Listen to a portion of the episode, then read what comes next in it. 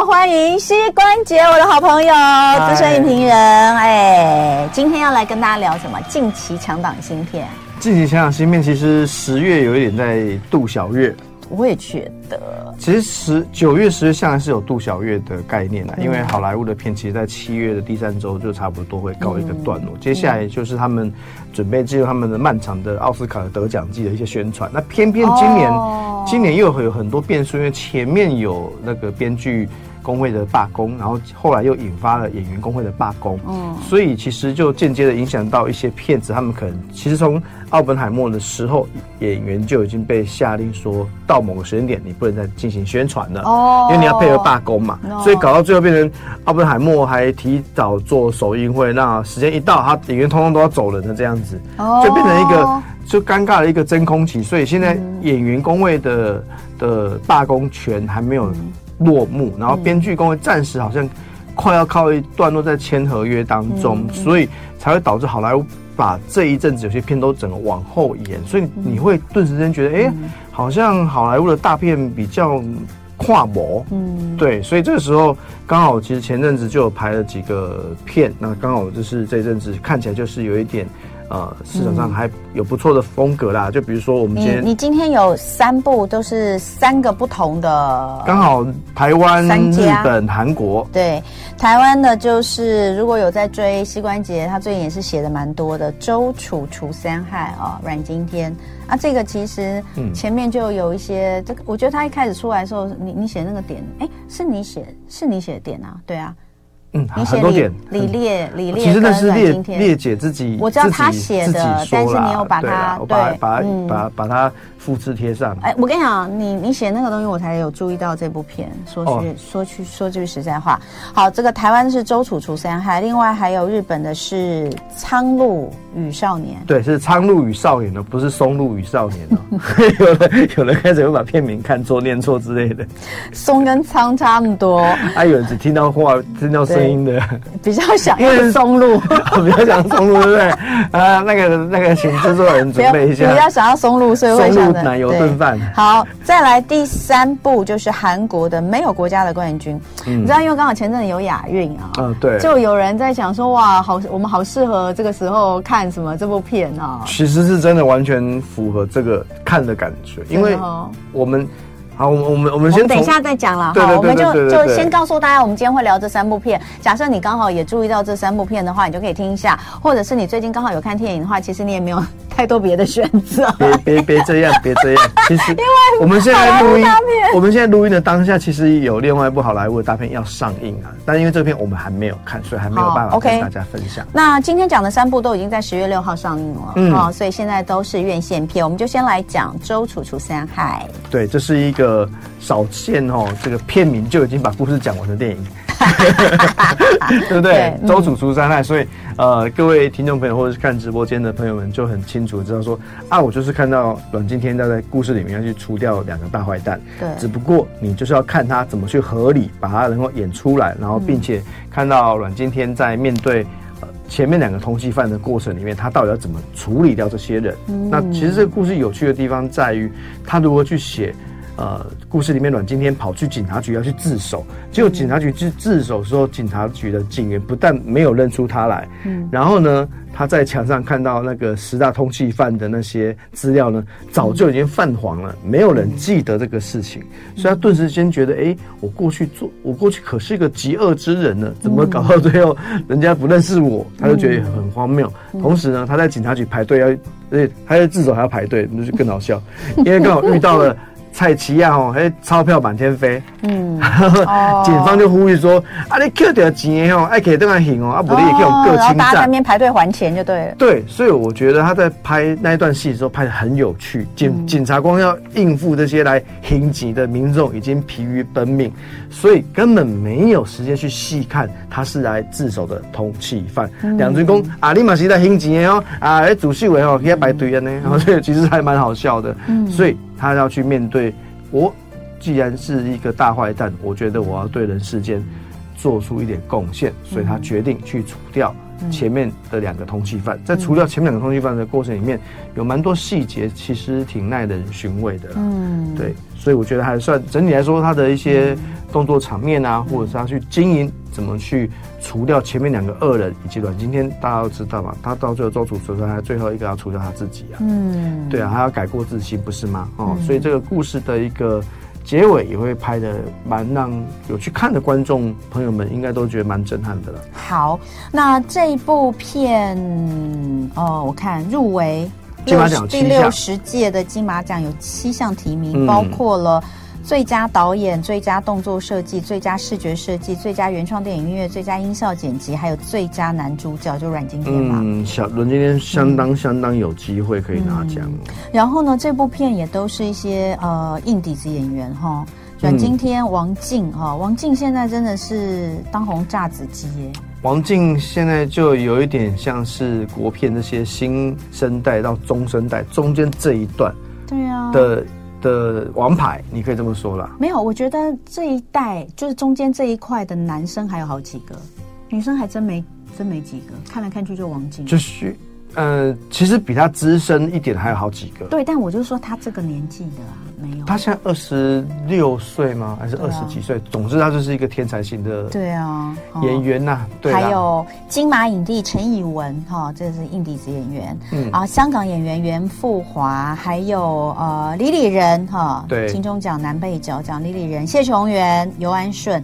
好，呃，光是看这个呃演员的阵容，其实就是非常了不起，算算蛮蛮坚强，蛮坚强的。对，对，所以周楚除三害哦，这个是呃大家可以去。看一下哈，那另外刚刚哎，有人说他有去看那个《苍鹭苍鹭少年》，好，这个然后我们等一下回来讲。对，结果呢？结果就是怎么 有不是那么好好讲的作品没有错。对，对嗯、这个我们有两个人都已经有去看《苍鹭与少年》，然后那个反应都怪怪的。好，我们待会回来再讲《苍鹭与少年》，还有另外一部没有国家冠军，没有国家的冠军，带回来哦。今天呢，艺文同乐会时间，请到我的好朋友膝关节来跟大家聊聊最近的院线片。刚刚我们讲了一部是。周楚除三害，这一次也入围六十届金马奖，好几项奖项哈。那尤其是阮经天，感觉呼声挺高了哈，蛮多人都这样讲。确实有点高。我们看完男主角入围项目之后，我觉得基本上应该会是阮经天跟吴康仁的《富都青年》两个作品的战争啊。嗯，好，那呃有兴趣可以去看一下。那接下来我们就来讲这个《苍鹭与少年》。嗯，《苍鹭与少年》其实可能会有人觉得这到底是哪一部？他他其实。这个宫崎骏真的太久太久没有出作品了。我记得对，十年十年，暌违八八九年吧，十年十年。哎，外面的制作人可以查一下，风起十年吗？对，暌违十年。我怎么印象风起好像二零一？但是大家就会觉得说很没有。如果是以一四来说，到二零二三就是就是哎呀，也快十年了。对啊，好，但是大家就会呃，这部真的很很奇怪，就是它在上映前几乎没有。没有宣传，它是没有宣传，他刻意没有宣传，刻意没有没有没有剧照，然后连预告片也不给你看，呃，这个蛮有趣的啊。这个其实要先问一下那个铃木先生啊，铃木铃木敏夫，诶，是铃木敏敏夫啊，对，就是他们的那个吉卜力的算是老板啊，CEO 之类的概念，然后对。那因为铃木先生跟宫崎骏先生他们是相知相惜三十、嗯、快四十年左右的的合作伙伴啊、哦，我相信他们一定也是想了半天，想说我要如何去让观众知道这个片，但是我不希望他们知道太多。嗯，嗯，但我觉得你看完这个故事，你就知道，其实你要讲的越多，你反而不是那么能够让观众理解这个片是什么。第一个是最早这个片在日本的片名叫做《你想活出怎样的人生》，它其实是改编自一个在昭和时期的作家。这本小说呢，其实在日本已经有八十二年左右的一个一个问世期。哦，所以然后当宫崎骏决定，好，等一下，所以它不能算原创。哎、嗯，我我后面会讲，会这个这个有有点有趣哦，就是宫崎骏认为我是我是被这本书有灵感，所以因为。呃，你想活出怎样的人生？它其实是一个儿童、儿童、青少年文学。文学，嗯，对，其实可以看一下。这这这本书最近也有出版，台湾这边有有重新出版翻译版，翻译版。然后推荐大家可以去看一下，因为好像是原神出版的吧。总之呢，因为公云只是想说，我就是要背上，就是用这个片的片名，就是用这个书的书名，因为他认为他是受到这本书的精神影响去创作这个故事，哦，但内容是不一样的。但是这个故事的内容其实又跟二零零六年一个英国作家叫做呃什么康纳利，我现在想不起来，他所发表的一本书叫《失物之书》，嗯，大家可以去对比一下《失物之书》，他讲的。结构比较像《失物之书》的结构，但是它的日文的片名用的是“你想活出怎样的人生”，它对他用的就是在故事里面，他是教导孩子的品格教育。嗯，其实那本书很，其实还蛮适合你节目可以讲的。它就是一个品格教育的书。嗯哦，他透过一一个小孩子跟他的舅舅之间的一些。小孩子跟舅舅讲我发生什么故事，然后舅舅就很开心说啊，我很感谢你跟我讲什么事，好，这些东西都跟你在孩子要长成青少年过程中人格培养很重要的一件事情，包括什么霸凌啊什么什么，他都在讲那些品格教育的东西，其实是有趣的哈。那宫崎骏在改这个故事的时候，他确实是引用这个书的书名当成他日文版的片名，同时呢，在故事里面也安插的一个小桥段，让故事里面的主角这个少年呢。他得到了这本来自妈妈给他的这本书，然后他就在看这本书，就是你所你想活出怎样的人生这本书。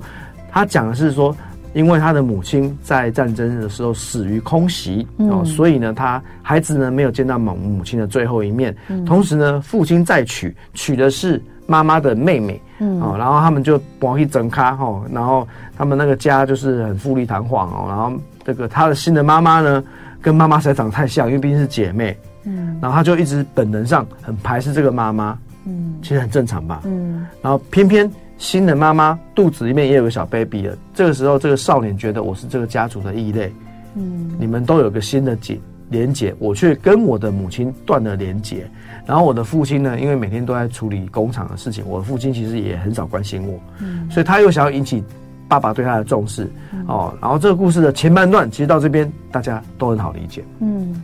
后半段就是很多人比较难看得懂的地方，就在于他在森林，他在他的房间的窗户看到他的新的妈妈走到森林却失踪了。嗯，这时候他决定要走进森林里面去找这个新妈妈。嗯，找这新妈妈的过程里面，你就可以把它看成是《爱丽丝梦游仙境》加《神隐少女》。加上他过去的一些作品的叠合在一起，他就到了一个异次元里面去寻找母亲的故事。在那个异次元里面，他见到了年轻时候的母亲。我跟你讲，这一段其实就很多家长跟小孩之间就很难沟通这个东西的。他就比较，跟你讲的好清楚哦。对，其实我就把它讲的比较比较逻辑一点。嗯，他就从一个现世到了一个异次元。那其实到异次元的这样的一个主题，向来也是宫崎骏先生。他蛮擅长的领域，所以你看到他在异次元里面去发生一些比较离奇的事情，在这个异次元里面就要把宫崎骏，其实你想嘛，他是一个八十二岁的阿阿老爷爷了，超级阿公了，八十二岁很多人做阿做，对不对？你要想他在创作的时候，他遇到了什么状况？第一个，吉卜力这个工作室，其实他的儿子没人接棒嘛。他儿子不接棒啊，嗯，那那怎么办？所以到最后吉普力是被德间，哎、欸，那是被哎、欸、不对，是好像是被电视台收购了。总之他是被收购了，所以你就觉得说，那我辛辛苦苦做了一个企业，其实到最后他没有办法传承下去嘛。那你在创作者的过程当中，我觉得你或多或少会把这种心情写进去。确实，在异次元里面，他有一个情节是讲这种，其实讲的，我认为是很明显的比喻啊。但是有些人觉得它是个暗喻啊。有些人也不不一定想要看懂这个东西，嗯，哦，然后我觉得大家去看，当然你也可以有各自的解读，所以我相信，我刚才跟同文聊到说，其实每一个创作者在每一个阶段的创作的东西是不太一样的，嗯，你在很年轻，在挥霍浪漫的时候，你的基因写出来的影视作品是长得不一样，你等到你比较中后期，甚至。你年纪比较大之后，其实你都会想要创作一些稍微有点抽象的东西出来了。嗯，我们要看的是个意境的东西的，所以这也是为什么我们可能年轻的时候很喜欢看很写实派的东西。可是等到你年纪长大一点之后，你觉得每一个作品要有各自诠释的生命，大家看到它会有不一样的解读。这样对于一个创作者来说，他觉得这是比较有趣的。嗯，所以我认为。呃，《苍鹭与少年》到了后半段，其实是有点这样的风格。嗯，当然，如果你要用一个剧本严不严谨啦，哈，然后编排对不对啦，哈，你硬要去挑逻逻辑对不对啦，其实是可以挑剔很多东西的。嗯，当当然了，我觉得见山不是山，见就是见林不是林啊。到最后，你去怎么去看一个更抽象的东西？你要你要你要往后站好几步看，这个东西，也许呢，这个时候你看《苍鹭与少年》，你会得到一个截然不同的感受。特别是宫崎骏啊，他这是他自己的汉字的这个“旗”啊，他还改了嘞，改成这个“崎”耶。那以前大家不会写这个“旗”啊，他改了一个字出来啦。他也要告诉你啊，我这个作品就长得不一样啊。所以国字有这个字吗？没有，这是日文汉字。对呀、啊，对，为什么把它改成这个“旗”？哎。可是那个那你要去问尼亚马桑啊？没有日文汉字真的有这个字，那个什么我我每次都打不出来，打不出来，这个字打不出来。有一个那个吐司也是用这个旁边那个字哦，吐司那个生吐司那个，因为日文汉字版就很多这种字是他们自己演变出来的字。他现在的那个“奇”，以前的“奇”是山字旁在一个奇怪的“奇”嘛？哎，是不是啊？喂，我突然间太久没写字，我先说他突然间不会写字了，怎么办？这个嘛。对了，对了，就是就是三旗面包那个旗嘛。对对对，有嘛？就一样嘛。对啊。但是现在它改成了山，然后一个立哦，旁边上面是一个立，然后下面好像是一个可，但其实是对。那个三旗面包是这个旗啊。是这个旗，三旗面包旗是这个旗，就是那个生吐司啦。哦哦，我说那个生吐司是这个旗。我们怎么到最后节目歪掉，变成讲吐司？对，因为因为那个字，我每次以前我每次去买面包啊，然后我要写的时候都打不出那个字，我就很痛苦。总之就是他他他要改了这个。哎，我问你哦，嗯，这只苍鹭的海报，嗯嗯，很像科学小飞侠。不是，它下面 它下面它好像戴一个帽子，有一个人，那个是人吗？是人，对。对啊，它就是让你觉得。就是这个海报让你看了之后，觉得有点有点疑惑，也有点好奇，到底是长怎样？没有，我就觉得下面那个才是真正的苍 Sakimoto 啦。下面那个才是真正的苍鹭，没有上面那个只是他的，还是说下面那个是少年，上面那个是苍鹭？不是不是，所以你所以所以你你进到电影院看，你就知道这个这只苍，就是你进到异次元之后的东西，你你就不要，你不能用你原本的尝试当中的逻辑去看待这个东西，你要想象说，你现在你回到，比如说你十四岁。你就走到异次元，你看到很多东西，基本上逻辑都是断裂的。你要走到一个非现实的世界里面，所有东西都是不合理的时候，你要你你不一定要去试图的理解什么东西叫合理，你要去感受这个不同的世界所带给你的冲击。那在不同的世界里面，它有很多寓意在里面。那这就是你可以，我觉得你可以去解读，你可以去理解。那你不一定要把它当成是唯一的答案，也许有可能我今天讲是错的啊。那我觉得。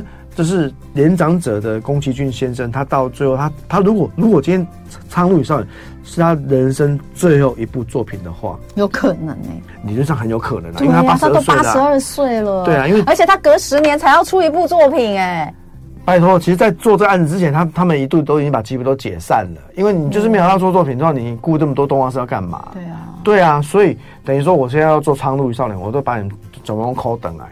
对，那扣完之后，那这个公司到最后又变卖卖卖，我好像是卖给电视台吧，请请大家在那个。好，所以这是嗯，我觉得可以还还是可以看一下，因为他在日本的卖座真的是好翻了耶吼！不是可以看一下，是我认为大家应该要看一下，因为因为这很有可能是可能是亚马逊最后一部作品。就你看完，也许你会觉得他每次都说他要退休了，但都没有退休了，因为你可能隔了隔了一段时间之后，又有某个东西给灵感，你觉得嗯，这东西如果。不是我做，应该是没有人会做。好，好了，你看膝关节，他有人说呢，本来有查这部的介绍，然后经过你的推荐之后，心动想去了，他觉得他会喜欢。连膝关节就是这么厉害，没有没有，他就是可以把一部片讲到我，我真的很佩服他。那个《苍鹭与少年》，我真我虽然没有看了，嗯，但我觉得你你讲的好好清楚哦。其实前半段大家都看得很懂，只是到异次元之后，那个世界里面所发生一切事情。真的评价两极，我有看到评价两极，就是基本上你到异次元，它因为在异次元发生的东西，你要想象你现在是个十四岁的孩子，十三、十四岁的孩子走到异次元，你有你发生所有事情都是都是对你来讲是记忆模糊、逻辑不对，然后但是你要怎么把它变成一个故事呢？嗯，所以它是它有趣的地方就在这个地方，然后你也不要用。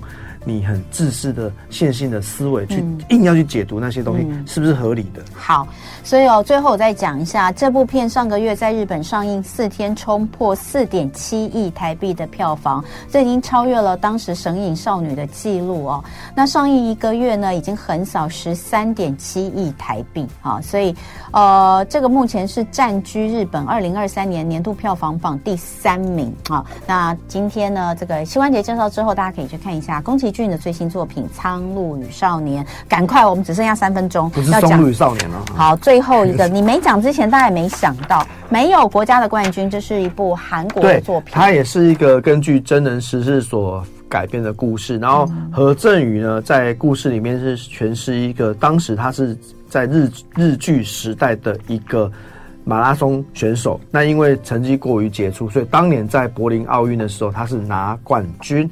但是因为当时是日据时代，所以他的国籍是日本，哦，嗯、所以韩国人呢，虽然说知道我的这个你的冠军记录是列在日本统治时期，你被列在日本，但是韩国人认为你是韩国人，所以你拿到这个，我们把你一样当民族英雄的概念，嗯，哦，然后事隔多年之后呢，那他们决定要想要重返奥运。的活动，但是呢，重返奥运活动呢，需要能够有这些马拉松的选手，他具备国际赛事的经验。对，所以呢，当时的时光背景是一九四九年还是一九四八年？有点忘记了。一九四七，四七对不对？嗯、就是等于说是在战争那一段时期的哦。嗯、那当时的韩国呢，呃，已经分裂了哦，嗯、就是有北韩跟南韩。哎、嗯，等一下，战争他打了吗？嗯，对不对？韩战是一九五零年打，所以那个时候还没有哦。总之那个时候，对吧？韩战是一九五零年的，对不对？嗯，对，因为那在那个时候，就是呃，韩国的政权是有点动荡的，嗯、所以他们当时呢，光是要出国比赛呢。美国认为你是难民国，所以要求你要缴很高的保证金，还要在美国当地找保人，所以当时他们费尽千辛万苦，才让他们的选手到美国波士顿去参加那个波士顿马拉松比赛。嗯，我跟你讲啊，这片呢，除了拍这种，呃，因为台湾观众一定特别感受，因为我们出出国比赛都叫用中华台北，Chinese 台北，其实是一个很很荒谬的一个政治名称啊，嗯、但是就是因为受到某某某个影响嘛，嗯、对不对？大家都知道是什么原因，是吧？那韩国在当时也是被不能说，你也不能代表韩国来比赛哦，嗯、你要你要代表是美国，他们那个是看美国国旗这样子，嗯、他们觉得很不能接受。然后经过了一连串的抗争，我觉得台湾的观众在看那一段的抗争会非常的有感，嗯、然后运动的赛事。非常的高潮迭起，相当的惊吓哦！如果你没有看 Wikipedia 的话，你无法理解这个后面发生的事情。嗯，这个故事呢，后面的马拉松比赛是相当相当的好看。我个人觉得你去看的时候一定会热血沸腾。然后，何振宇呢，真的是在片中是诠释的不错。然后最重要是认识认识完，嗯，哦，体脂肪只剩下六趴而已，这大概是我上辈子的事情了哈。所以。总之呢，你上辈子有过吗？我幻想的啦。好，对，没有过。总之呢，没有国家冠军是相当推荐给各位听众朋友去看一下。我觉得台湾的朋友看格外有感啊！我必须要讲这句话。我觉得韩国搞不好看自己现在看都没那么有感，有些年轻有啦，他们还是有年轻的啦。你代表奥斯卡比赛啊！好，谢谢膝关节这三部推荐给大家。休息一下，就爱点你 UFO。